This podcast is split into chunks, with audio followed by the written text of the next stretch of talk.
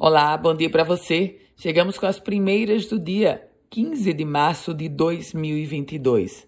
A Polícia Civil do Rio Grande do Norte está investigando as circunstâncias da morte do estudante de medicina Iago Fernandes, de 20 anos, que faleceu no último sábado, depois que caiu do oitavo andar de um prédio na zona sul da capital potiguar.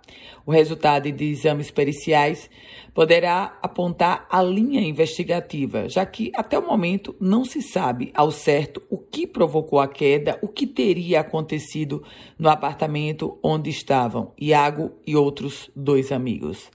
Falando sobre economia, o Rio Grande do Norte registrou um volume de 137 milhões e 400 mil dólares em importações.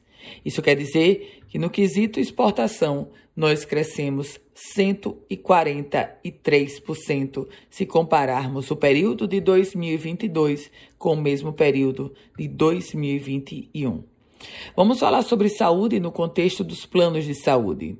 Isso porque o número de beneficiários de planos de saúde cresceu 7,92% em um ano aqui no Rio Grande do Norte. Os dados foram revelados pela Agência Nacional de Saúde Suplementar. A última atualização da agência aponta que agora, no início deste ano, o Estado registrava exatos 573.382 usuários. Lá, no mesmo período de 2021, eram 531.157 usuários.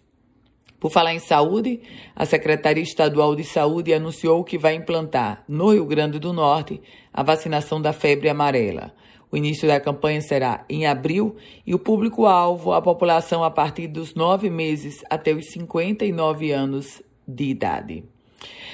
Tarifa do transporte público depois do reajuste do diesel, as empresas do transporte público intermunicipal e de Natal ameaçam ou reduzir a frota ou pedem um novo reajuste é, no preço da tarifa ou então um, um incremento nos subsídios.